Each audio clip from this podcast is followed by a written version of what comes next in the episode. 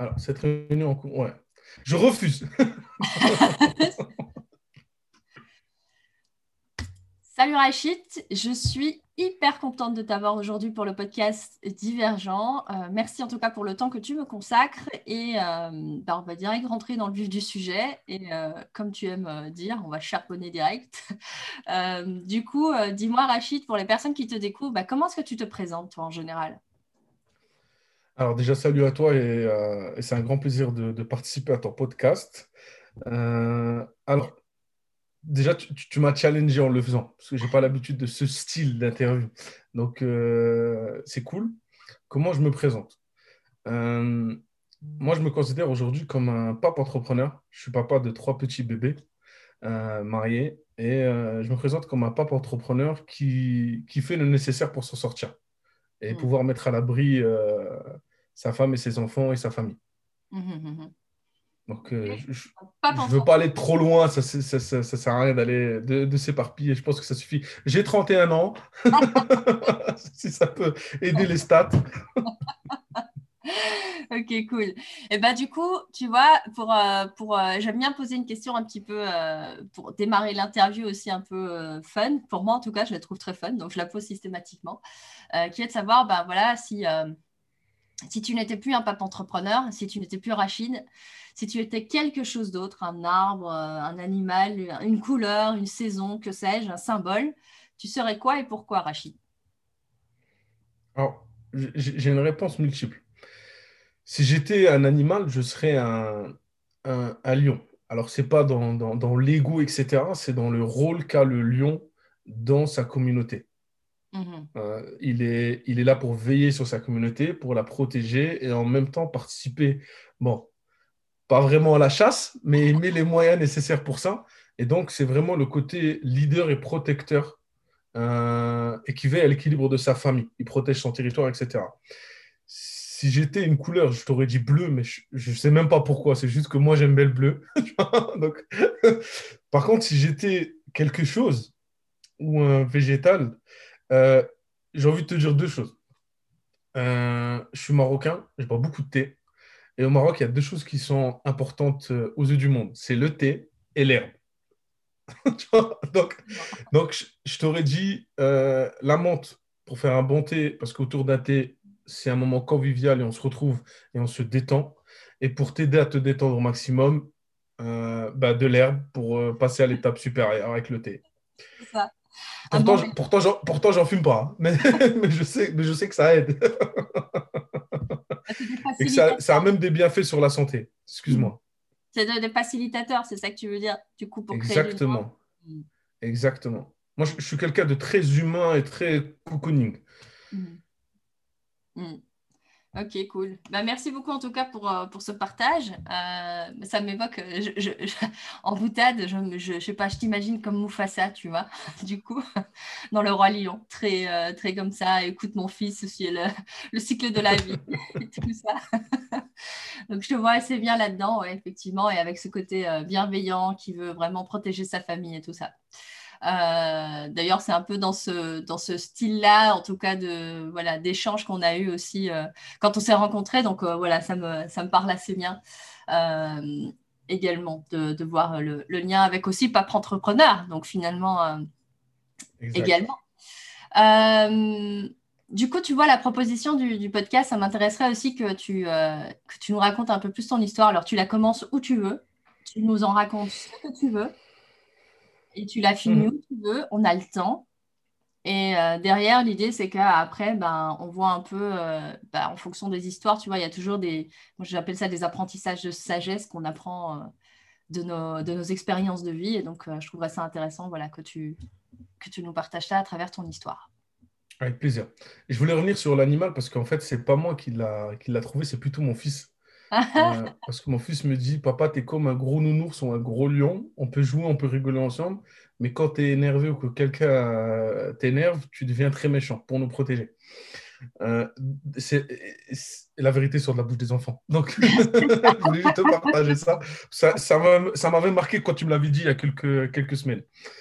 par rapport à moi, alors, ça a été la, résilience, euh, alors déjà, tu m'as challengé parce qu'en réalité, je ne connaissais pas réellement qu'est-ce qu'était la résilience avant que tu m'en parles, même si je la pratique et je la vis et voilà, on surmonte les épreuves, mais je ne savais pas que ça avait une définition concrète. Mm-hmm. Ben, je ne connaissais pas, hein, je la connaissais pas en tout cas. Et, euh, et donc, en fait, ça peut démarrer. Euh, à quel moment moi j'en étais conscient que je faisais face à des épreuves? Ça a démarré dès mon plus jeune âge où mes parents en fait ils sont séparés. Et euh, moi j'ai fini on a fini au bled. On a fini on est né en France on a fini au bled. Et en fait on a été confié à la famille. Donc là trop petit pour comprendre ce qui t'arrive. Mhm. par contre en grandissant bah, tu vois que ton papa tu le vois euh, tu le vois deux semaines dans l'année en été. Et ta maman tu la vois jamais parce que bah, divorce papa qui a gardé les enfants. Bref histoire de famille. Donc là dès le départ bah, tu sens que le, le l'environnement dans lequel tu grandis, c'est pas le plus approprié pour avoir une enfance assez équilibrée, assez sereine. Donc, on est resté, euh, je suis resté au Maroc jusqu'à 8 ans. On est remonté, je suis parti, j'avais un an et demi, j'en ai remonté à 8 ans.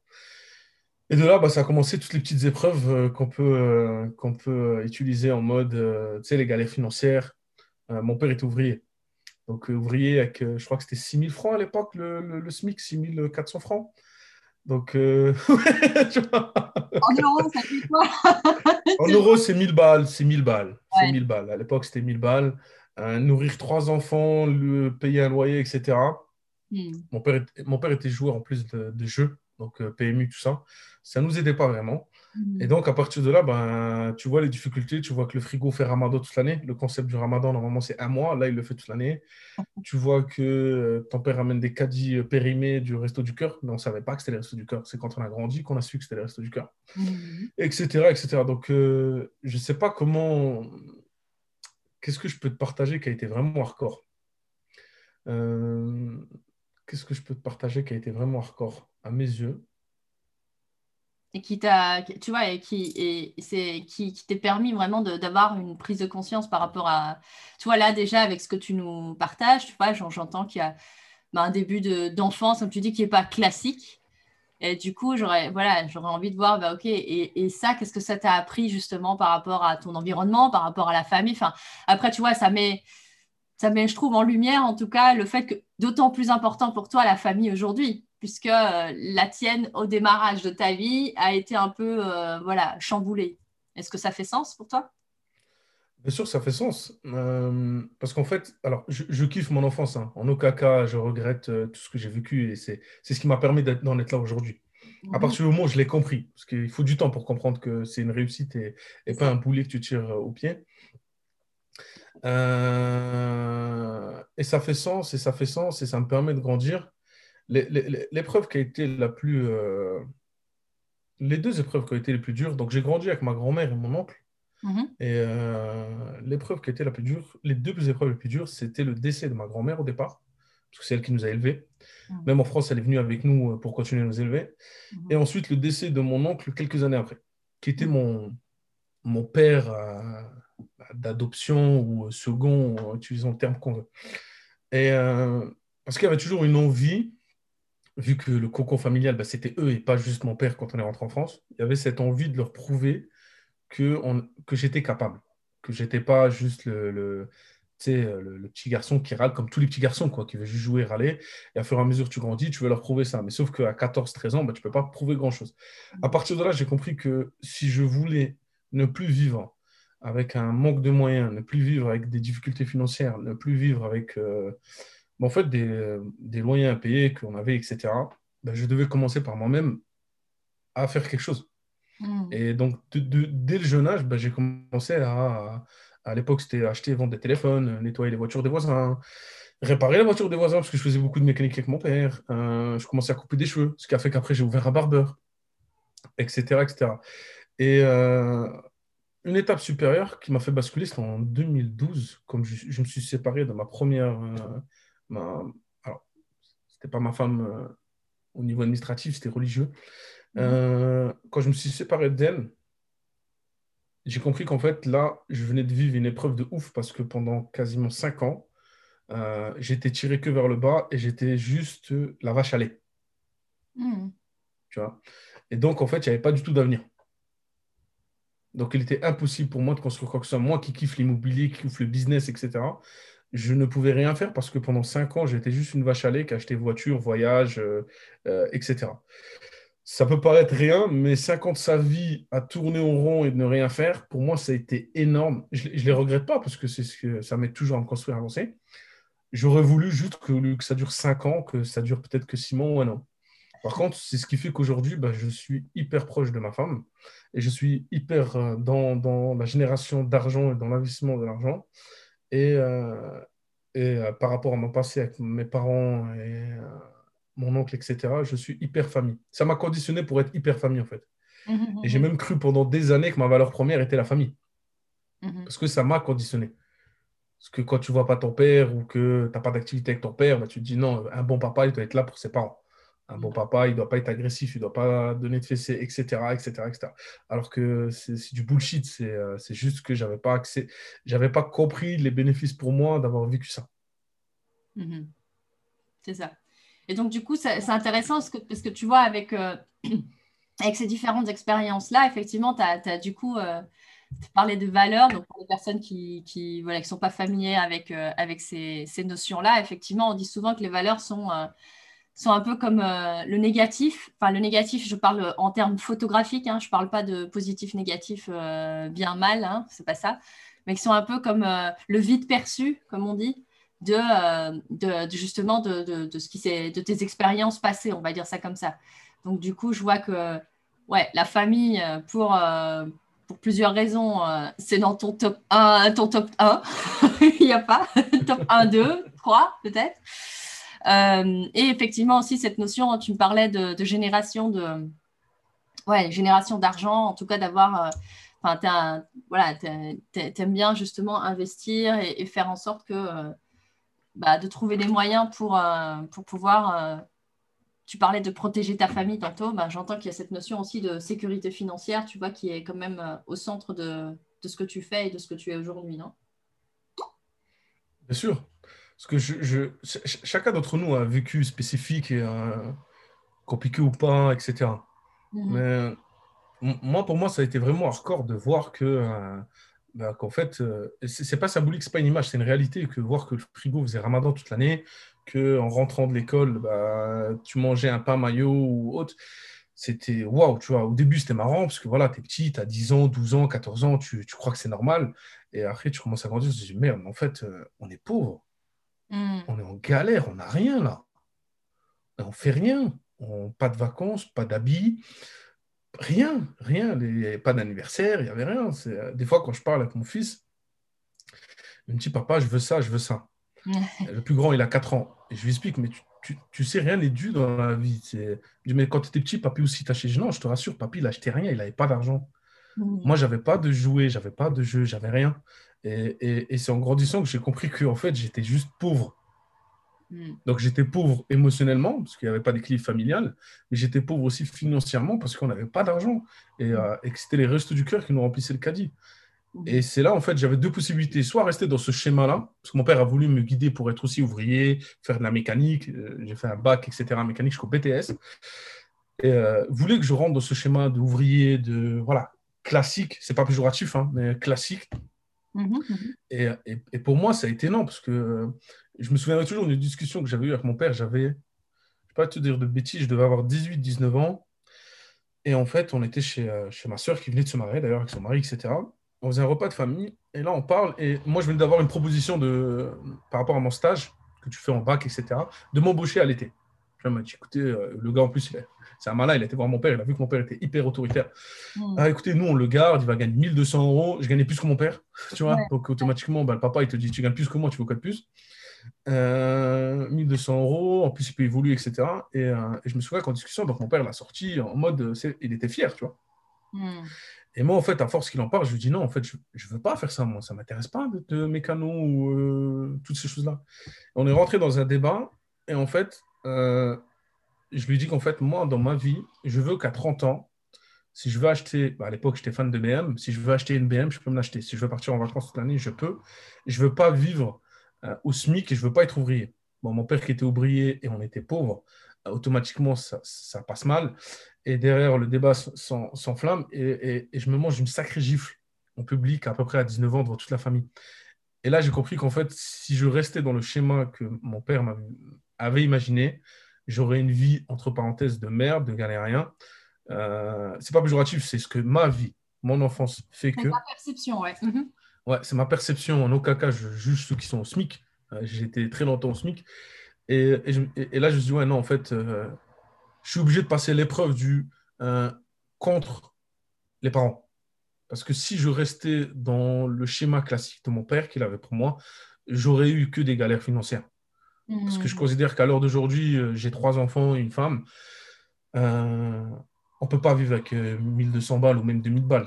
Vivre, je parle bien du terme vivre. Et, et, là, ça a été le déclic pour moi de me dire, OK, bah, écoute, si tu ne te sors pas le bras du cul, toute ta vie sera juste une épreuve. Si tu ne surmontes pas le conflit avec ton père et que tu ne vas pas de l'avant tout seul, tu ne prends pas tes décisions tout seul, tu ne pourras pas avoir la vie que tu veux. Et tu vas devoir subir toute ta vie. Mmh, mmh. Et du coup, qu'est-ce qui t'a. Enfin, ça a été quoi le premier pas? Ça m'intéresserait que tu partages justement bah, donc il y a, euh, cette, altercation, on va dire ça comme ça, avec ton père qui te dit bah voilà, tu seras oublié mon fils ou, voilà ou rien d'autre. Donc en gros, le moment où tu euh, où tu dis non bah non, je vais pas faire ça et euh, tu décides de faire quoi alors à ce moment-là tu dis bon bah je vais tu disais, tu faisais du, des, du, du, des, travaux de mécanique et des choses comme ça pour. Mais j'imagine que c'était pas, allez, c'était pas quelque chose encore de stable. Et comment tu en es venu à faire ce que tu fais aujourd'hui? En fait, j'ai à 18-19 ans, j'étais déjà avec l'ancienne personne et en fait, j'ai décidé de partir de la maison déjà. Hmm. Je me dis là, en fait, c'est, j'aime mon père. Euh, j'espère que tout le monde aime son père et sa mère. Euh, mais j'aime mon père et, dans notre culture, les parents sont extrêmement importants. Mhm, mhm. Quoi qu'il arrive, euh, on les respecte. Ça, c'est culturel et c'est dans l'islam. Je considère que ça devrait être normal. c'est encore une fois ma perception. Donc, en tout cas, en fait, à partir du moment où je savais qu'on n'était plus du tout alignés et qu'il allait y avoir beaucoup d'altercations entre nous, parce qu'un pseudo-adulte avec, un, avec un, son père qui est quasi retraité, euh, le conflit générationnel il allait être hardcore. Mmh, mmh, mmh. Donc, j'ai décidé de partir et prendre un appartement. Donc, ça, c'était le premier point. Et derrière, en fait, au lieu de m'arrêter à un bac, ben, j'ai continué en BTS j'ai continué en licence et j'ai continué en master management stratégie d'entreprise. Je ne l'ai pas fini parce que pas de l'argent euh, m'a appelé et je voyais que les études ne m'intéressaient plus. Et en parallèle, en fait, je commençais à acheter et vendre des voitures. Parce que tu sais, à force de couper des cheveux et de réparer les voitures des voisins, bah, tu commences à amasser un peu d'argent. Et j'ai commencé tout simplement avec 500 euros. J'ai acheté une voiture, je l'ai réparée parce que j'étais dans la mécanique. Je l'ai réparée, je l'ai revendue 3000 de mémoire. J'ai acheté une autre à 3000, j'ai revendu 6000 et j'ai commencé à monter, monter. Et voilà. Et progressivement. Sauf qu'à ce moment-là, comme je te dis, j'étais avec quelqu'un d'autre qui me bouffait en fait euh, tout ce fric. Parce que mmh. c'était vacances, c'était à, à c'était sorti, etc. Et donc, euh, la deuxième épreuve, encore une fois liée à la famille, c'est que moi, au bout de, deux, trois ans avec cette personne, je savais que c'était plus la bonne. Mmh. On n'était plus alignés. D'accord? Sauf que la famille, tes frères, tes sœurs, tes proches, etc., essaie de te convaincre que si, t'inquiète pas, ça va s'arranger, vous êtes encore jeune, c'est normal, mais vous allez, voilà, l'amour, ça se travaille, euh, bref, toutes les histoires de bullshit pour te zinguer ta vie. Et euh, donc, deux ans plus tard, au bout de quasiment de cinq ans, en fait, bah, je, je, suis au Maroc en vacances avec elle d'ailleurs, et des amis. Et là, en fait, à peine arrivé au Maroc, déjà, avant de partir au Maroc, euh, pour moi, c'était fini. Mon père m'a dit, viens quand même au Maroc avec elle, et euh, tu verras en vacances, ça va vous faire du bien, vous allez couper, etc., ça va vous faire du bien. Mais une fois arrivé au Maroc, je dis, écoute, c'est ce qu'on fait en fait. Au bout de deux jours sur place, je dis, écoute, nous deux, on ne peut plus être ensemble. On n'est plus du tout les mêmes. Euh, j'avais loué une villa, etc. Je, te la laisse avec les amis. Moi, je pars tout seul de mon côté. Je n'ai pas besoin de ça. Et à partir d'aujourd'hui, on n'est plus ensemble. Donc, chacun a fait ses vacances de son côté. Une fois rentré en France, j'ai pris un nouvel appartement en 2012 et j'ai laissé tous les meubles. le passé, je ne le veux plus. J'avais cette croyance qu'il fallait couper avec le passé. Mhm. C'est vraiment là, depuis 2020-2019, que j'ai compris qu'en fait, euh, non, le passé est vraiment une force et en aucun cas à, bouler. Mhm. Et donc là, l'épreuve a été de, encore une fois, passer au-dessus des dires de la famille, des proches et de leurs croyances et, euh, et de rebondir suite à, une faillite financière. Parce qu'en 2012, j'ai fait faillite. Mhm. J'avais plus rien je repartais vraiment euh, à cru, je, partais à blanc, quoi, tu vois, je partais à poil, il n'y avait plus rien, tu vois, c'est euh, clairement le mot, tu vois. Et euh, donc là, ben, tu reprends un... Heureusement, je t'en dit dans une boîte, J'étais gérant de garages d'ailleurs. Euh, c'est ce qui m'a aidé financièrement à passer du découvert. J'étais à plusieurs milliers d'euros, pour pas dire dizaines, de découvert dans la banque. Euh, parce qu'il fallait prendre l'appartement, parce qu'il fallait euh, meubler un petit peu un minima pour vivre dedans, hein. un, frigo, une cuisine, un lit, tu vois, un minima pour vivre dedans. Et donc, j'ai vécu quasiment six mois sur un canapé. Mm-hmm. Tu vois, pas de télé et un petit frigo, tu sais, un petit frigo à 80 balles, l'électro-dépôt, là. Tu vois, où tu fais tes courses pour, tu crois, la semaine, mais au final, au bout de deux jours, bah, tu dois retourner aux courses parce que vu qu'il n'y a plus de place, tu vois. C'est ça. Voilà. Et, donc, à ce, moment-là, j'aurais pu rentrer dans une phase de. Surtout qu'au travail, mon patron, on ne s'entendait plus automatiquement. Je générais 500 000 euros par mois de, de, de, CA. Euh, et au final, j'étais hyper mal payé. Quoi. Je gagnais 2500 euros, ce qui peut paraître énorme à 22, 24 ans. Mais pour moi, c'était rien du tout, sachant j'étais gérant du garage, je, connaissais les chiffres, euh, je mhm. savais ce qu'on ce que, ce ce qu'on faisait au garage, surtout depuis que je suis rentré dedans. Et donc, au final, ben, je me suis fait licencier, j'ai été au prud'homme. Et tu vois, j'étais dans une situation où séparation, faillite personnelle, surendetté, euh, licenciement. Donc, au chômage, je, crois que je touchais 1400, 1500 balles. Ça peut paraître énorme, mais euh, quand tu es en galère financièrement, c'est rien. Mhm. Euh, plus d'épargne, plus rien. Et la seule chose qui me restait, c'était une BM. C'était ma dernière voiture que j'avais achetée. J'avais été au Maroc avec. C'est tout ce qui me restait. Et au final, bah, j'avais deux possibilités, en fait. Soit rentrer dans une pseudo-dépression, soit devenir un, un, assisté de la France. Mhm. C'est pas péjoratif, mais voilà, je déteste ça. Et en fait, euh, bah, j'ai tout simplement vendu tout ce que je possédais. Mhm. Tu vois, euh, pour moi, c'est un échec quand tu fais ça. Quand mhm. tu travailles pendant des années et que tu dois vendre ce que tu as construit, pour moi, c'est un échec. Et je l'ai vraiment pris comme un échec. Et à ce moment-là, ça m'a boosté. Mais euh, c'est, tu vois, Son Goku, quand tu te transformes en Super Saiyan bleu là, tu vois? Bon, le, bon, l'ancienne génération, les 60 ans, peut-être comprendront pas trop. Mais ceux qui ont entre 20 et 40 euh, ans comprennent de quoi je parle. Et euh, je crois que c'est l'infini ou l'infinity, bref, je sais plus. Et en fait, à ce moment-là, j'ai vendu tout ce que j'avais. J'avais un iPhone 4, j'avais un iPad, j'avais une montre, mhm. euh, j'avais ma BM. J'ai vendu tout ce que j'avais pour réinvestir dans les voitures à fond ce qui fait qu'en l'espace, bah, je t'ai dit pendant six mois, je dormais sur le canapé, mais en l'espace de deux mois à partir de décembre, parce que j'ai déménagé en décembre 2012, en février, j'avais comblé mes dettes déjà. Hmm. J'avais déjà plus de dettes. Donc, j'avais plus de, j'avais 13 000 euros de dettes. Voilà, j'ai effacé ma dette. Hmm. Euh, pendant les quatre mois qui restaient, j'ai continué à travailler avec mon argent, travailler avec mon argent. Et ce qui fait que six mois après, bah, euh, de, de, de, quasiment juin 2013, j'ai pu meubler l'appartement, j'ai pu enfin avoir une vie classique et, euh, et repartir à, sur des bonnes bases et un équilibre financier, plus de dettes. Bon, j'étais au chômage, mais je comptais plus redevenir salarié, ça m'intéressait plus du tout.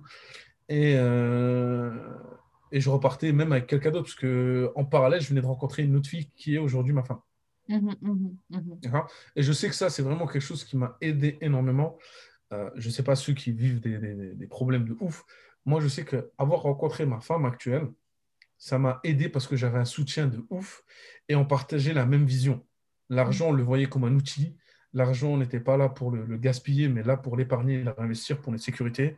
On avait cette, projection de créer une famille, on avait cette, envie d'aller plus loin et pas juste de consommer comme des, abrutis euh, à gogo. Et, euh, c'était parfait. Mmh mmh ça, me parle assez bien, cette notion, tu vois, euh, souvent, dans la, justement dans la résilience, un des, un des paramètres qui peut favoriser cette capacité à rebondir après un coup dur euh, ou un coup mou selon, selon les préférences. Euh, et euh, il y, a, vraiment cette notion de, soutien, comme tu parlais, de lien. En fait, ça te donne la niaque. Il y en a que ça va être bah voilà, leur, leur, femme ou leur mari. Il y en a que ça va être leur enfant. souvent, on entend ça des parents qui disent ah, mais ça, je fais ça pour, pour, pour mes enfants. Euh, c'est des, voilà, des choses qui, qui, en tout cas, euh, ouais, poussent les personnes, donnent une raison, j'ai presque l'impression, à dire, OK, là, en fait, euh, j'ai, j'ai l'énergie du Super Saiyan en moi et je vais tout déchirer pour, voilà, pour pouvoir, pour pouvoir bah, ce que tu, toi, tu, pour toi, ce qui était important, c'est vraiment donner cette sécurité financière et cette stabilité aussi à, voilà, à, tes enfants, à ta femme, enfin à ta famille de manière générale, j'entends. Donc, euh, Ok, et donc du coup, en fait, comment t'en es arrivé? Parce que là, tu, tu, tu, reconstruis, on va dire ça comme ça, euh, euh, tu reprends à zéro euh, en 2012, c'est ça? Et, et, tu reconstruis petit à petit. Et aujourd'hui, on est en 2021. Donc, qu'est-ce que. Où t'en es là maintenant par rapport à, à, ce temps-là? Je suis blindé. Mais je voulais, je voulais te partager autre chose parce que c'est important pour moi et je pense que je ne suis pas le seul à vivre ça et je pense qu'il y a des gens qui vivent même plus, plus dur, plus hardcore. Euh, mon cas n'est pas exceptionnel. Euh, mm. euh, moi, ce qui m'a marqué dans ma situation, tu sais, quand tu es fils d'immigré, tu as la carte d'identité française. Il n'y a aucun souci sur ça. Tu vois, c'est la carte, je l'ai. Pourtant, je suis malheureusement, je ne suis pas considéré par beaucoup de monde comme étant français. Bon, je sais que la vidéo ne, sera pas utilisée, mais ça, c'est juste un papier. Mm-hmm. Le passeport français, c'est juste un papier. Dans la réalité, quand tu es immigré, africain, etc., même maintenant les gens de l'Est, bah, dans la réalité, quand tu veux charbonner, quand tu veux créer du business, quand tu veux euh, péter les scores, je use beaucoup ce terme, bah, tu es freiné, tu vois. Et c'est pour ça que je voulais plus être salarié. Hmm. Parce qu'en fait, je voyais que j'étais freiné. Quoi que je fasse, j'ai été freiné. Quand j'ai voulu monter mon, business en 2013 de voiture, euh, je voyais qu'en fait, j'étais freiné parce qu'il y avait un Rachid. Tu vois, mon autre famille, c'est l'ICL. Euh, ça, fait, ça fait un peu allemand, un peu. Euh, voilà. Donc, ça passe crème. tu vois, c'est pas un boubac ou. Tu vois, je critique pas mes amis qui ont ces noms de famille très typés. Mais j'avais cet avantage. Par contre, derrière Rachid, c'est hyper agressif à la prononciation, tu vois, le Rachid, euh, ça te maintient. Et, malheureusement, derrière, ben, voilà, j'ai eu des, trucs de ouf. Par exemple, quand je louais l'appartement, euh, il faut savoir que quand je louais l'appartement, j'étais en CDI, j'étais gérante de garage, donc c'est pas rien. Tu vois, j'étais en faillite personnelle, mais j'étais gérante de garage parce qu'on venait de me débaucher, euh, parce que j'avais tout laissé à, bah, l'autre, quoi. Même l'argent sur le compte, j'avais tout laissé parce qu'en fait, je voulais plus rien entendre. Pour moi, c'était quelque chose vraiment à supprimer. Les cinq ans là, je voulais plus les voir et je voulais plus avoir de retour. Je voulais pas qu'on vienne me chercher plus tard. Mhm. Même si derrière, euh, je m'étais relancé dans les voitures, j'avais acheté des Jaguars, etc. On venait me les rayer devant la maison. Mhm. il n'y avait pas beaucoup de monde qui avait une raison de me rayer mes voitures. Tu vois. À chaque fois que acheté une voiture, elle finissait rayée de partout. Ça m'arrivait trois fois, j'ai compris qu'il fallait plus stationner les voitures devant la maison. Euh, ce que je voulais te partager, c'est que je ne sais plus ce que je voulais te partager. J'ai perdu le fil. Hmm, on en était au moment où je te disais ben, quel est le, bon qu'il y a eu entre 2012 et 2021. Et là, tu m'as dit Ah, bah attends, euh, je voulais, euh, entre, bah, j'imagine, revenir en, arrière. Voilà, en fait, je voulais revenir en arrière sur ça parce que, en fait, quand tu es fils d'immigré, euh, quand tu es pauvre, en tout cas, tu veux prouver à toi, à ta famille, au monde, que on peut te mettre autant de sacs à dos sur le dos, et je vais prendre l'image de Colanta, tu vois, quand tu arrives à une épreuve que ceux qui, te détestent ou considèrent que tu es le plus fort, qui ne veulent pas que tu gagnes, ben, on va te charger de, sacs, de challenge. Ben, en fait, que tu peux y arriver, tu vois. Et, euh, ça a été vraiment ça. Euh, on m'a chargé de sacs, on m'a fait galérer, on m'a bloqué administrativement. Je vais te raconter une autre histoire avant de passer à 2012. Quand j'ai ouvert mon premier barbeur, j'avais ouvert un, fast-food et un barbeur en 2014, 2013 et 2014.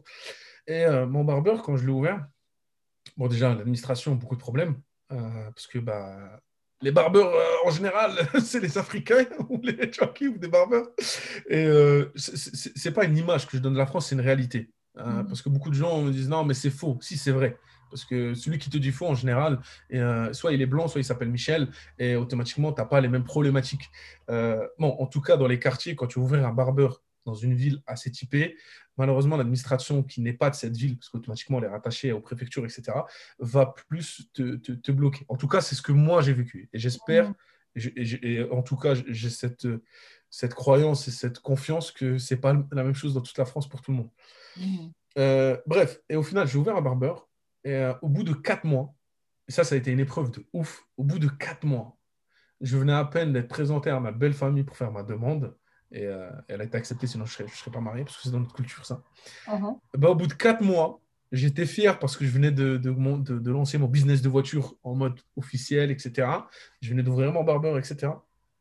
Au bout de quatre mois et deux jours qu'on venait de me présenter la belle famille, on m'appelle un, un, soir à 3h30 du matin. Et donc, tu ne réponds pas. C'est logique, tu vois, ton téléphone est en silencieux, tu vois rien. Je me réveille à 7h. Je vois que j'ai au moins 200 appels en absence plus de 300 SMS, Messenger, etc. Et on m'envoie même des vidéos qui me prouvent que mon barbeur était incendié. Ouch. Tu vois? Et ça, vraiment, c'était une aussi des épreuves les plus hardcore. Parce que tu te dis, euh, bah, pas de crédit. L'ancien barbeur, je l'avais acheté cash. La rénovation à l'intérieur que je venais de commencer, je l'ai payé cash grâce au sous des voitures que je venais de faire etc., etc., créer une équipe. Moi, je travaillais dedans au début parce que je kiffe ça, je kiffais ça à l'époque, faire les barbes, les cheveux, etc., les, les coupes tendance. Et donc, en fait, quelqu'un venait de me briser un truc que j'avais des années dans la tête que je voulais faire, que je venais de payer comptant, zéro crédit, rien du tout. Au bout de quatre mois, venait de l'incendier, mais total. C'est-à-dire, honnêtement, si, si, je te montrais les photos, c'était méconnaissable. C'était euh, c'était carbonisé, en fait. Euh, il y a même eu euh, la famille du dessus qui a failli décéder. La mère et ses deux filles en bas âge ont failli décéder si le voisin d'à côté n'a pas été fracassé la porte pour la réveiller. Sinon, elle serait morte. Mmh. Et ça, ça a été hardcore. L'image marquante, c'est que le jour même de l'incendie, j'ai même été convoqué chez la police par rapport à ça. Ben, les gens m'ont vu assis sur les barrières devant mon barbeur incendié, en train de rigoler avec les gens qui venaient m'interpeller. Et en fait, j'ai été convoqué par la police parce que, alors, officiellement, pour savoir euh, si j'étais bien assuré, qu'est-ce qui se passait, j'avais des trucs. Officieusement, c'était pour voir si c'était pas moi qui l'avais incendié parce que ma réaction était trop zen. Hmm. Ok. Ça, je l'ai su plus tard. Parce qu'un des policiers a côtoyé le barbeur pendant X années une fois qu'il a été rouvert et m'a dit en fait, tu sais que le jour même, quand il y a eu l'incendie et qu'on est passé plusieurs fois et qu'on te voyait rigoler, etc., avec euh, les gens de la mairie, avec tes clients, avec euh, ta famille, puisqu'ils sont venus te voir, etc., sur place, parce que j'avais passé toute la journée, hein, à partir de 7 heures, j'étais là-bas jusqu'au soir. Et, euh, il m'a dit en fait, on trouvait ça bizarre. Donc, déjà, tu as un maghrébin, tu as un business, on te le brûle et toi, tu es là, tu rigoles. Donc c'était trop bizarre que tu rigoles alors qu'on va te cramer ton business. Hmm. Et je lui expliquais en fait, le truc c'est que si je me mettais en position victime et je, rentrais en dépression, mais ma vie elle est finie en fait. Hmm. Et les gens qui ont fait ça, ils ont gagné. Hmm. Et je suis un mauvais perdant. Je ne peux pas laisser gagner quelqu'un. Je suis hyper mauvais perdant, tu vois. Et donc un an après, on a rouvert le barbeur, on a plié le game. Et après, malheureusement, ben, les salariés, etc., font que euh, j'ai arrêté, j'en avais marre. Euh, et ça, c'est pour faire la petite transition jusqu'à 2021. Il fait comme ça. et euh, puis par rapport à 2021, bah, ce, que j'ai fait, c'est que derrière, ben, je voulais toujours investir dans l'immobilier depuis que j'ai 20 ans. Mon père, encore une fois, m'a toujours freiné, achète juste ta maison, c'est déjà bien. Regarde, tu, tu, on te demande dans les garages, on te demande même au Luxembourg, prends un bon travail, gagne bien ta vie, si tu gagnes déjà plus que moi, c'est déjà énorme. Achète ta maison, construis là, achète ta voiture, parce que j'étais avec quelqu'un, achète ta voiture, fonde ta famille, euh, c'est déjà une belle réussite. Et, et moi, je lui disais non, comme je t'avais expliqué à 18-19 ans, je dis non, moi, ce que je veux, c'est qu'à 30 ans, si je veux chez BM, bah, je peux acheter une voiture neuve sans me poser de questions. Euh, si je veux partir un an en vacances, je peux le faire. Ce qui était impensable dans une croyance d'immigré qui a galéré pendant 40 ans en France, tu vois. Mhm. C'était impossible que tu puisses faire ça, euh, euh, tu vois, parce que il faut savoir que les études prouvent que tu as besoin de cinq générations pour passer de pauvre à riche. Mhm. Et là, aux yeux de mon père, on pouvait le faire en une seule fois, ce qui était techniquement impossible. Si déjà tu faisais mieux que lui, c'était déjà super. C'est ça. Mhm. et, et, au final, bah, c'est ce que j'ai fait, ce qui fait qu'à 30 ans, et ça, mon père a eu du mal à le comprendre. À, 30 ans, si, bah, aujourd'hui je suis 31, mais à 30 ans, j'ai atteint mon objectif de si je voulais une voiture neuve, je pouvais me l'acheter. Si je pouvais couper un an, je peux couper un an. Et pour moi, je ne vais pas te parler d'argent, te parler de somme, parce que c'est, c'est, j'en ai rien à foutre et c'est pas important. Euh, parce que tu peux avoir le million et être malheureux et avoir juste 2000 euros par mois, avoir un kit en automatique et être super bien dans ta vie. Euh, l'argent est juste un outil à mes yeux et en aucun cas la finalité de la réussite. Mhm. Euh, et, pour moi, c'était important de pouvoir avoir un équilibre dans ma famille. Mhm. Mais pour avoir un équilibre familial, tu ne l'as pas avec de l'eau et un bout de pain. Mhm. Tu as besoin d'un minimum de confort chez toi. Tu as besoin d'un minimum de matériel pour tes enfants et pour ta femme et pour toi. Et tu as besoin d'un minimum de, de, de culture, d'ouverture au monde, donc de voyage, etc. Et ça, juste l'amour et de l'eau fraîche, j'ai pas essayé. Hein. Parce que je savais que c'était, du bullshit. Mais euh, c'était ceux qui, restaient, qui sont trop restés sur la menthe et la bœuf. Mais, euh, mais je, savais que, je savais que ça marchait pas, tu vois. Et à partir de là, j'ai charbonné. Euh, en 2016, ma femme, on a voulu avoir un enfant avec ma femme. Elle est tombée enceinte. Et, la vie fait que le mektoub, le destin, le, tout ce que tu veux, le karma, fait que l'appartement d'à côté d'une autre, dans l'immeuble d'à côté, était à vendre. Et là, j'ai dit à ma femme, c'est le moment de le prendre, tu vois. Là, on a tout ce qu'il faut pour acheter, on a les moyens, on a tout ce qu'il faut. Euh, même si on démarre de zéro, hein, je ne gagnais pas un truc de ouf à ce moment-là. Et là, c'est le moment, en fait, de, bah, pour te dire, à ce moment-là, je ne gagnais même pas le SMIC parce que je me faisais un, un micro-contrat dans mon business, parce qu'on venait de rouvrir, parce qu'on a ouvert un an après, donc euh, milieu 2015. Tu vois, donc financièrement, il ne fallait pas trop tirer sur la corde. Euh, là, c'est le moment d'acheter parce que tu es enceinte. Moi, moi, tous les toits que j'avais au-dessus de la tête, euh, c'était que de la loc. À part quand j'étais bébé, c'était dans la maison familiale de mon père avec ses frères, etc. Mais c'était pas The Maison, on n'était pas au bord de mer, quoi. C'était pas un truc de ouf. On était, on était 30 dans une baraque de 90 mètres carrés, tu vois. Donc, mhm. voilà là, c'est le moment de nous mettre à l'abri, d'acheter minimum un petit toit. Par contre, on ne va pas y vivre, on va l'acheter pour faire de l'argent. Hmm. Donc, j'ai dû batailler déjà avec madame pour qu'on assimile bien le process de acheter et de revendre. Donc, j'ai de la chance, c'est que madame est assez euh, ouverte d'esprit et, euh, et euh, avec multitude d'études de cas, ça rentre. Tu vois Donc, on a réussi à le faire. On a acheté ce bien, on l'a revendu. Derrière, ça nous a aidé à répéter les opérations. Et ce qui fait qu'aujourd'hui, ben, si je te prends le terme youtubeur, euh, je peux me considérer comme rentier de mhm. l'immobilier. Personnellement, je ne me considère pas comme rentier de l'immobilier encore, parce que j'ai un objectif chiffré personnel. Mhm. Euh, pour moi, quand tu gagnes 1000, 2000 euros avec l'immobilier en automatique, tu n'es pas rentier. Ça ne suffit pas pour vivre une vie sereine. Euh, mhm. La barre, c'est plutôt 5, 6, 10 000 euros par mois. Là, là je me considère rentier. En dessous, en dessous de 5 chiffres, pour moi, tu n'es pas rentier. C'est mon point de vue. C'est ta perception, ouais. Mhm, c'est ça. C'est ma perception. Ta et, définition d'accord entier, ouais. Voilà. Et parce que pour moi, en tant que pape entrepreneur, etc., ma priorité, c'est l'équilibre familial et la sécurité de la famille. Et 1000, 2000 euros par mois, ça ne mhm. suffit pas à l'équilibre de la famille. Euh, je l'ai vécu, les galères, hein, la voiture tombe en panne, euh, j'ai des biens immo, donc euh, si ça se casse la gueule, bah, il faut les, continuer à les payer, il faut les réparer.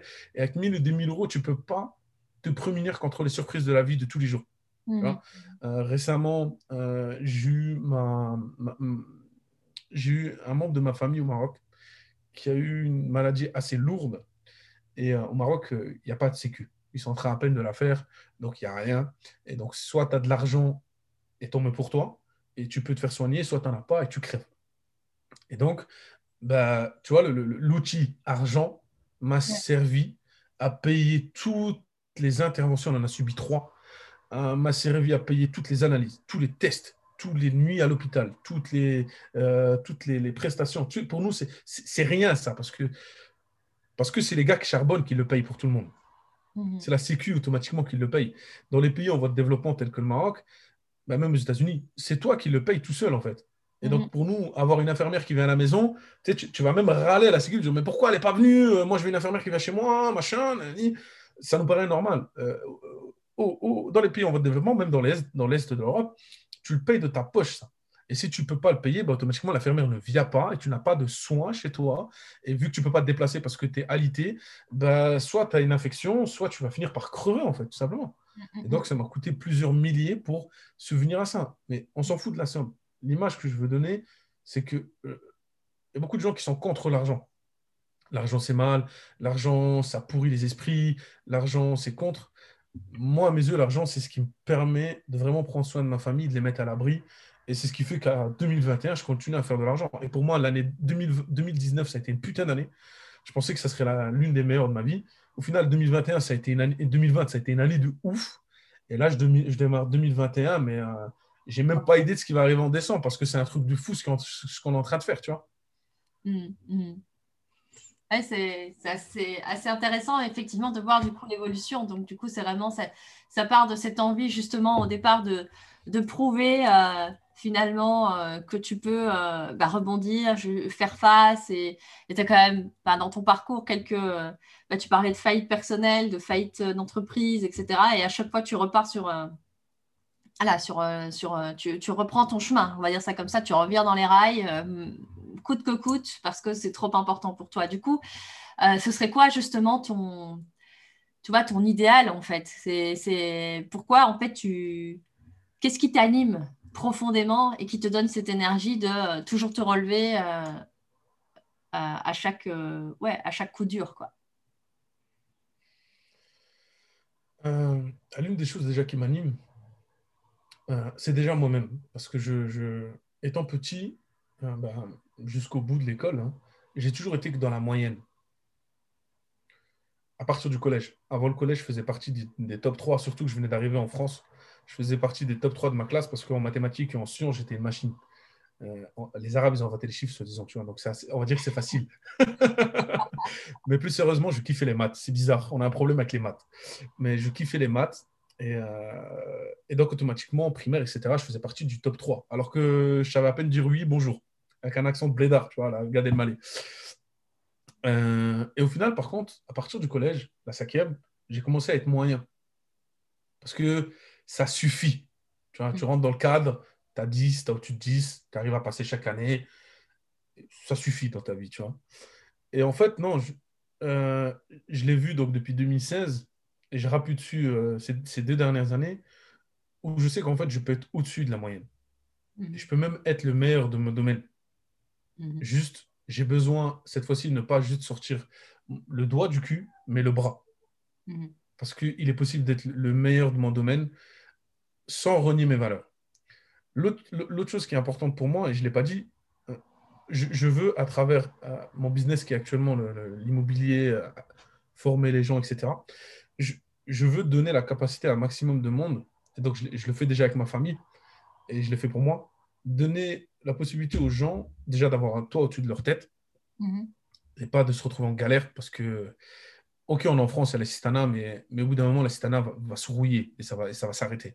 Et donc, ma vision, c'est que chaque personne qui a vraiment envie peut se mettre à l'abri, lui, sa famille, ses enfants, s'ils en ont, à travers l'immobilier et à travers l'éducation financière. Et, et, et c'est ça que, qui, qui me... Ça m'excite.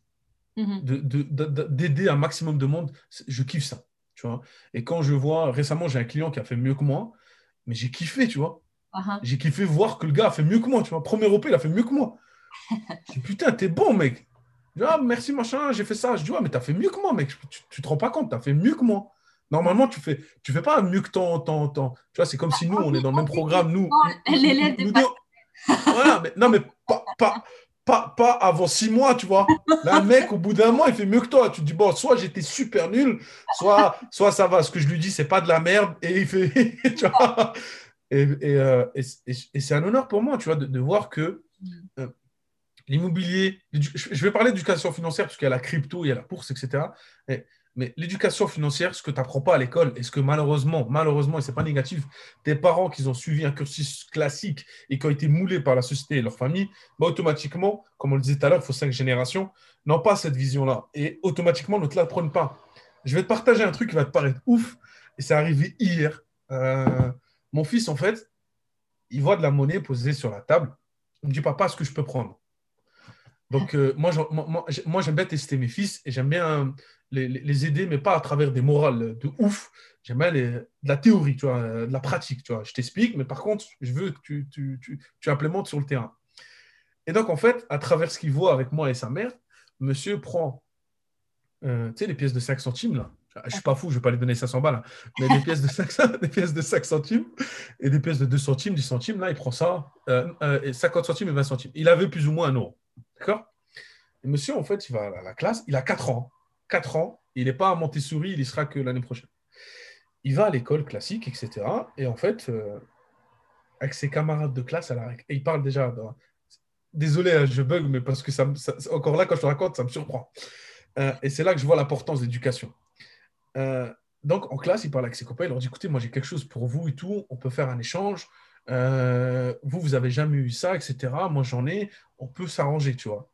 Et c'est vraiment les dires qu'il a dit, parce que la maîtresse l'a répété à ma femme, et même les autres petits garçons l'ont répété à leur mère, qui l'ont répété à ma femme.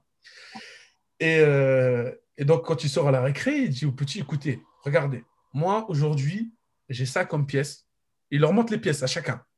Donc, tous ses copains, ils sont 4-5 autour de lui. Euh, j'ai ça comme pièce. Ce que je vous propose, c'est qu'on échange. Moi, je te donne la pièce là, et toi, tu me donnes tes cartes Pokémon. D'accord? Moi, je te donne la pièce là à toi, et tu me redonnes un euro toi, je te donne la pièce qui était plus grosse, c'est la 50 centimes, tu me donnes la pièce de 2 euros, elle est plus petite. Et elle n'est pas belle, il y a un trait euh, gris autour, etc., etc. Bon, au final, les petits, ils n'avaient rien sur eux, à part les cartes Pokémon, tu vois, donc il n'est pas revenu avec ce qu'il voulait. Mais là je, là, je me suis dit, waouh, mec, il voit ce que tu fais, il t'entend parce que des fois, je travaille de la maison, je suis au bureau, ou des fois même, j'ai une urgence avec un client, donc je, réponds au téléphone et je sors de, la pièce avec les petits, mais ils m'entendent. En fait, il est en train d'implémenter ce qu'on se dit avec sa mère, ce qu'il nous entend et ce qu'il voit, et il le répétera quatre ans à l'école. Mhm. Et c'est puissant, quoi. Mhm. Et, et, la dernière fois, il a fait la même chose avec des cartes Pokémon. Il a pris des vieilles cartes Pokémon euh, tu vois, que tu, je ne sais pas si tu achètes ça à ton fils, mais euh, c'est les cartes pourries qui se répètent tout le temps dans les packs que tu achètes. C'est toujours les mêmes cartes qui se reviennent à chaque fois. Voilà. Et là, en fait, ce qu'il a fait, c'est qu'il il a pris ces cartes et il a été les échanger avec des autres paquets, pas juste une carte, paquet de cartes. Et en fait, il, il a fait. Alors, le, le, terme peut être mal compris. Il a fait de la manipulation parce qu'il sait que moi, je kiffe l'humain, la, gestuelle, analyser le, ton, euh, la, réponse, etc. Et en fait, il, a fait croire à ses camarades que la carte là avait plus de valeur que le paquet entier. Et donc, il est revenu avec le paquet. Tu vois donc, celui, on peut dire, il est mauvais, c'est un arnaqueur, etc. Moi, je, je vois juste qu'il a un sens inné du business. et que ça va être un putain de commercial et de leader, tu vois.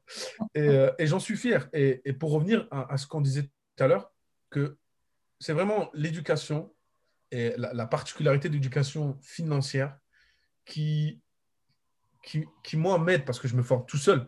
Mon père n'a pas pu m'aider, même si mon père avait des business au début de sa vie, euh, n'a pas pu m'aider dans l'éducation financière, m'apprendre comment on va business, comment le gérer, comment comprendre l'humain, comment, comment manipuler positivement l'humain, comment aller dans le sens de l'humain, comment créer un cocon autour de toi. C'est vraiment en, me formant, en apprenant. Par contre, mon fils, vu qu'il voit son père faire, et je pense que ton fils c'est pareil avec toi et ton mari, il modélise. il modélise très simplement. Et ce qui mm. fait qu'à 4 ans, ils ont une implémentation une gestion et, une manière de voir la vie qui m'impressionne. Mm, mm. Ouais, ça me parle assez bien, effectivement, parce qu'il y, a vraiment cette notion de bah, c'est quoi le modèle que tu donnes finalement à tes enfants et qui font. Enfin, et tu parles, quand tu parles vraiment spécifiquement d'éducation financière, c'est euh, assez commun de voir euh, ben, qu'il n'y en a pas dans la majorité des familles et, pas et, peu importe la classe, en, fait, aussi. Enfin, la classe, euh, je sais pas, jusqu'à la classe moyenne, on va dire, il euh, n'y a pas d'éducation financière. Après, euh, une fois qu'on est au-dessus de la classe moyenne, ça dépend des fois. Euh, mais une certitude, par contre, c'est ça. C'est de voir que bah il n'y a pas cette notion de gestion de l'argent, comme tu parlais d'épargner, d'investir. et tu parlais aussi, à un moment donné, tu parlais de cette notion de, de consommer. Et un peu, j'ai l'impression que l'éducation financière se résume à cette injonction avec les pubs et tout ce que tu veux aux médias de euh, consomme et ouais, consomme et ta vie sera meilleure. Mais euh, du coup, euh, c'est du court terme et tu n'as aucune visibilité moyen terme, long terme. tu vois, genre épargne pour ta retraite, c'est mais what? Mais laisse tomber. Qu'est-ce qu'on va faire pour la retraite? Il n'y aura pas de retraite quand je serai à la retraite. tu dis ok, bah, alors s'il n'y a pas de retraite à la retraite, bah, qu'est-ce que tu fais?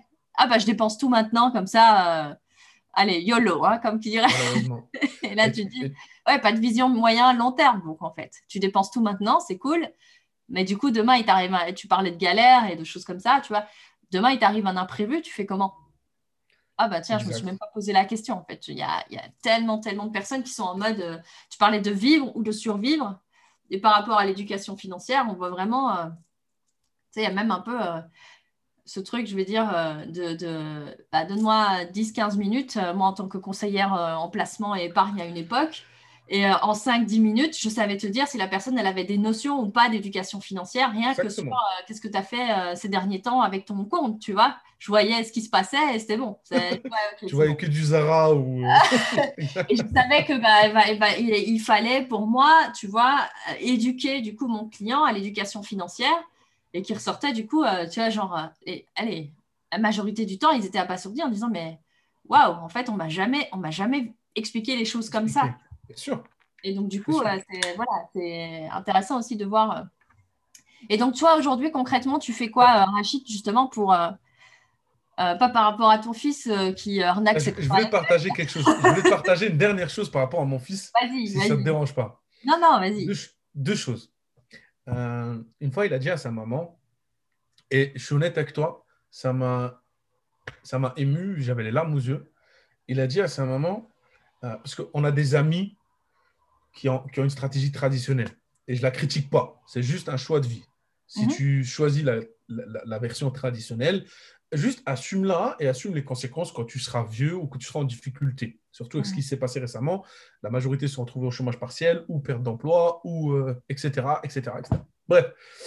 Et donc, on a des amis, bah, automatiquement, ils ont des baraques à 400, 500 000, ils ont des voitures de ouf. Euh, j'ai un ami, euh, tous, les, tous les deux ans, il change de Porsche c'est, les gens, ils changent de basket tous les ans. Lui, il change de Porsche tous les deux, ans.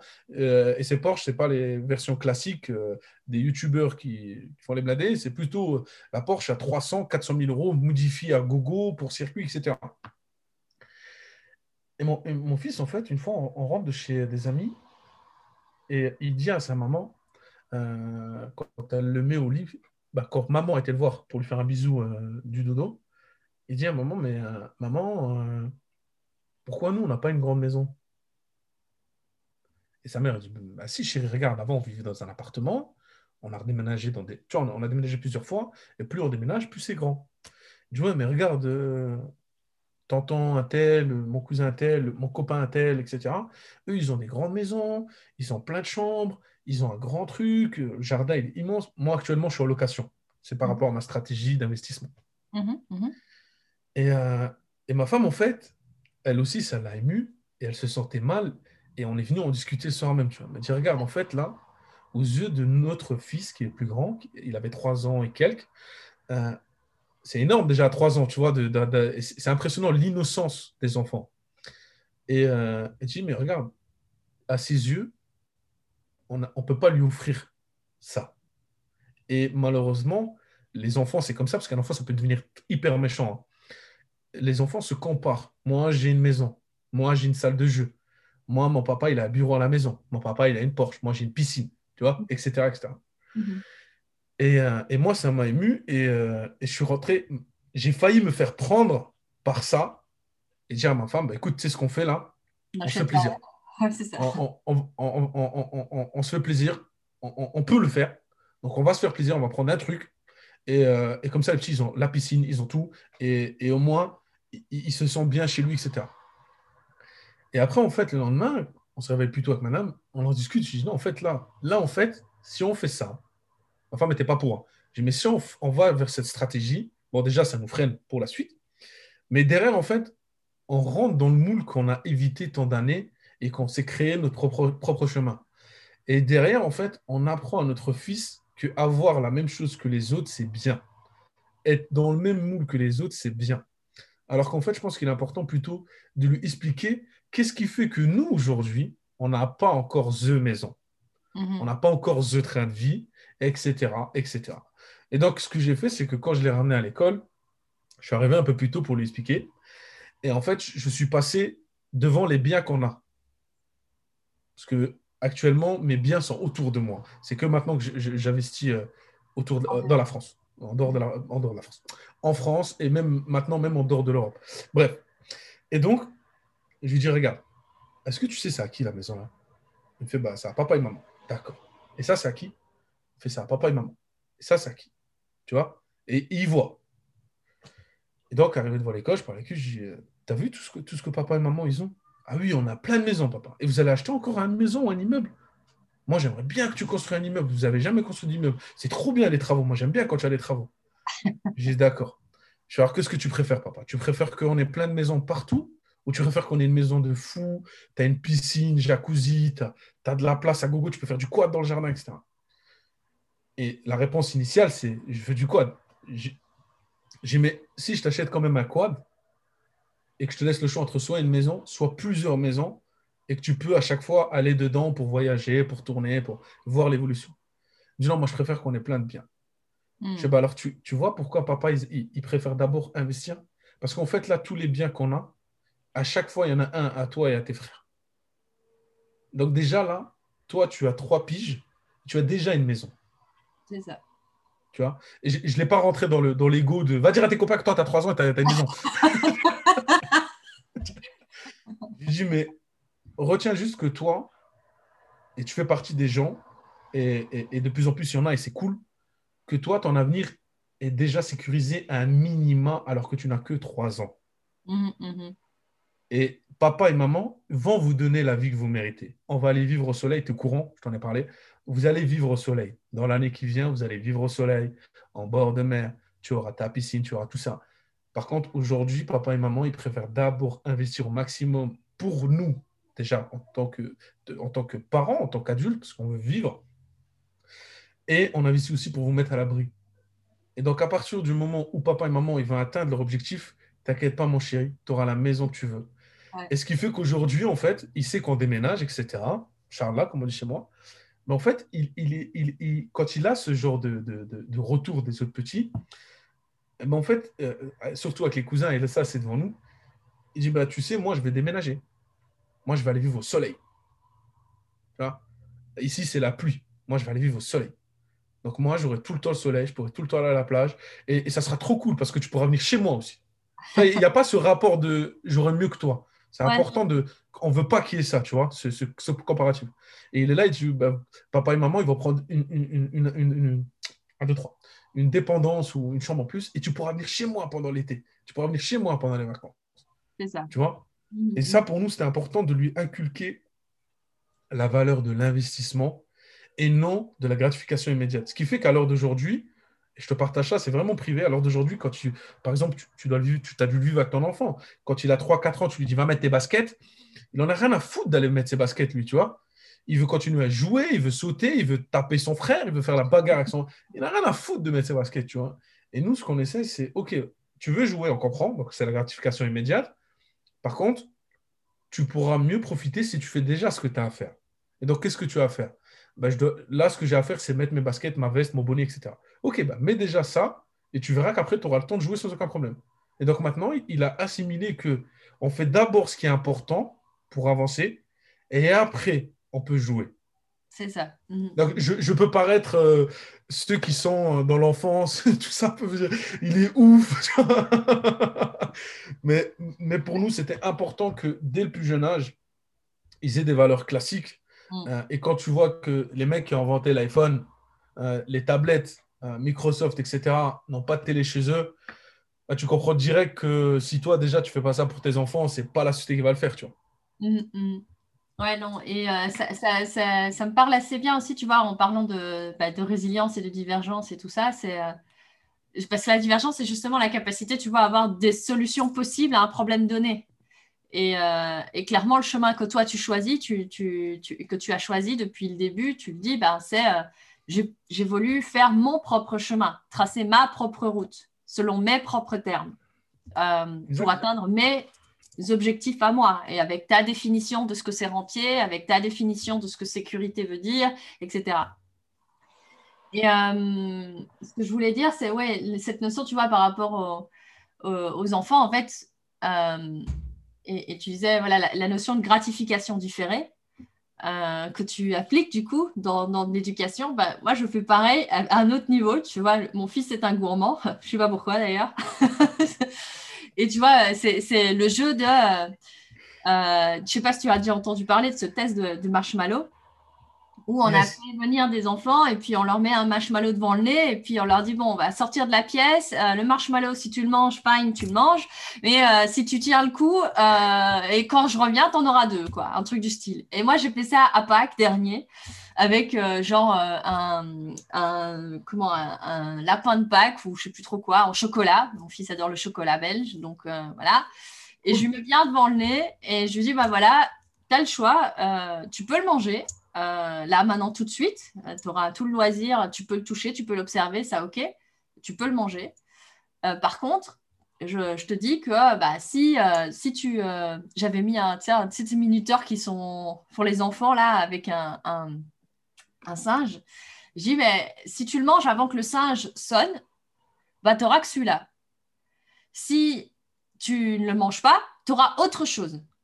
Et je lui dis même pas quoi d'autre? Tu auras autre chose. Et là, il réfléchit, tu vois, il me regarde, il fait OK, bon, ça va. Je mets d'abord, euh, vache un peu, je mets ça 20 minutes. Déjà un adulte. Attends, 20 minutes devant le truc. c'est chaud. Je me dis, ah allez, 20 minutes juste pour voir. Moi je, moi, je le mange en 20 minutes. je sors de la pièce, je vais, je viens, machin, nana. Mon fils est devant le truc et dit Maman, je peux toucher. Hein. Je veux toucher, tu fais ce que tu veux. Donc, il commence à regarder, c'est un lapin et tout. Et puis, commence, je l'entends à haute voix dire Ah, il est vraiment beau, hum, et en plus, il sent bon. Et, tu vois, vraiment, genre, je me dis Mais il se fait encore plus de mal, le pauvre. Parce qu'il est vraiment, genre, limite en train de baver devant. Et il me dit Ah, mais je me demande bien ce que ça peut être l'autre truc, quoi. Je dis Bah, si là, j'ai un lapin, euh, ça se trouve, c'est une cloche. Tu vois, tout de suite, tu vois, il commence à se dire Ok, en fait, ça se trouve, j'aurais la, la même chose en double. Ah ouais, ou sinon, alors peut-être que ce sera un jouet. Ou alors peut-être que je pas. Et moi, je l'entends, tu vois, et il va, et machin, et nana. Et je me dis, mais il va jamais tenir euh, les 20 minutes. Et je fais exprès, tu vois, de sortir de la pièce pour le laisser seul face à lui-même et tout. Et euh, il reste à table. Parce que ça aussi, je me dis à un moment donné, tu vois, il va aller jouer un peu, histoire de. Non, il reste à table. Et, euh, et il finit, voilà, les 20 minutes sonnent. Elle a me dit, ok, maman, c'est quoi l'autre euh, truc? Et effectivement, j'avais, j'avais une cloche de Pâques en chocolat. Ah, je le savais que c'était ça et tout, machin. Bon, bah, maman, euh, comme j'ai beaucoup de chocolat là, euh, mais, ce, que je, ce que je vais faire, c'est que bah, là, je vais en manger un petit bout. Mais je veux que ça dure longtemps. Donc, tu vas me, casser les petits trucs et tu, vas me, et tu vas me les garder pour, pour plus tard. Et moi, j'ai là, non, mais là, il fait. mais moi, à son âge, j'aurais déglingué. J'ai la totalité. le soir même, tu as mal au ventre. Et là, tu vois, ça revient à ce que tu disais de cette notion de gratification différée, de cette notion de modélisation. Tu dis, mais en fait, je me dis, ouais, moi, à son âge, je fais pas ça, mais aujourd'hui, par contre, on est tout le temps, mon mari et moi, en train de dire, ouais, plaisir immédiat versus euh, moyen terme ou long terme, il n'y a pas photo. On sait que que c'est pas dans le plaisir, dans la gratification immédiate qu'on va qu'on va vraiment construire un avenir euh, comme on a envie de l'avoir. Donc du coup, euh, ça, ça me parle tout à fait quoi, ce que ce que tu me partageais là. Euh, et, du coup, bah, j'aurais envie de te proposer, là, maintenant que ça fait un peu plus d'une heure qu'on est en train d'échanger, pour les personnes qui nous écoutent, euh, avec tout ce que tu nous as partagé, ce que tu nous as, voilà, de ton histoire, de ton parcours, qu'est-ce que tu aurais vraiment envie que les gens retiennent de cette interview. Un message clé, je ne sais pas, un, truc où tu dis non, mais ça, c'est vraiment le truc, tu vois, un, mentor qu'on a en commun euh, aime bien dans lors des interviews dire si tout disparaît, tu as juste une feuille blanche, qu'est-ce que tu mets sur la feuille blanche? Euh,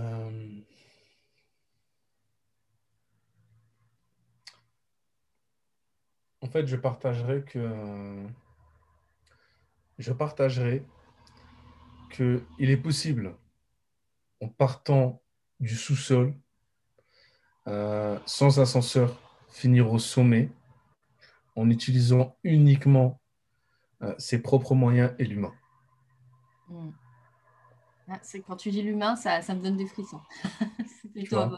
et, et, moi, j'aime beaucoup dire l'humain parce que les gens ne se rendent pas compte que en étant ouvert aux autres et en échangeant avec eux, et surtout, surtout en les comprenant euh, et en prenant en compte leurs leur, arguments, leurs leur, échange, leur point de vue, on avance tous ensemble.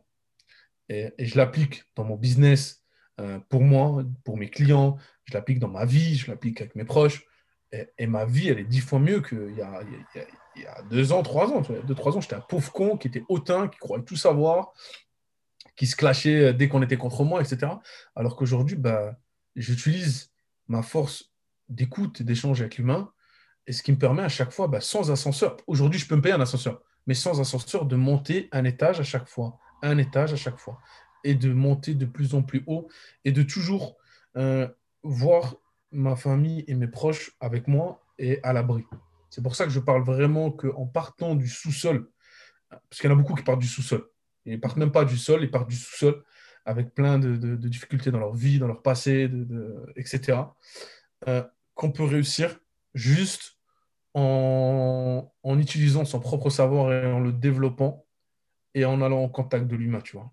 Mmh, mmh. Et par rapport à ça, si je peux te rajouter quelque chose que j'ai vraiment du mal à comprendre, que j'ai compris qu'en 2012, c'est qu'on est la moyenne des cinq personnes qu'on côtoie. Donc, personnellement, quand j'ai fait faillite en 2012, séparé, etc., euh, j'ai vu que euh, les gens à qui j'étais, ce n'étaient pas les, les, bonnes personnes humaines, tu vois. Elles étaient néfastes pour moi. Et donc, j'ai fait une sélection. C'est pour ça que je parle d'humain. C'est vraiment un sens large. Ce n'est pas juste euh, l'humain dans le sens je te caresse dans le sens du poil, je te donne un truc quand tu as besoin. C'est vraiment la relation humaine, l'échange humain, la compréhension de l'humain, l'entraide, tu vois. Et moi, c'est ce qui m'a aidé. Hmm. cette notion d'entraide entre humains, quoi, du coup. Exact. Hmm. La compréhension de l'humain et l'échange. Ouais. Bah, merci beaucoup en tout cas Rachid pour ce partage euh, très humain du coup. non mais vraiment, je pense que tu voilà, tu nous as enfin moi en tout cas, j'ai pris beaucoup de plaisir à t'écouter. Je pense que les auditeurs euh, bah, auront aussi l'occasion de pouvoir prendre euh, toi à travers ton, parcours, ton parcours toutes les toutes les pépites et toutes les voilà les enseignements qu'ils auront euh, envie, qui seront prêts à prendre, on va dire ça comme ça. Euh, en tout cas, moi, je te remercie beaucoup pour le temps que tu nous as consacré, de t'être euh, comme ça livré à l'exercice aussi, voilà, spontanément, naturellement. Et donc voilà, merci aussi pour les fous rires. c'est toujours, c'est toujours un plaisir en tout cas d'échanger avec toi. Et, ben, je te dis à très très bientôt. Ça a été un plaisir partagé, je te remercie.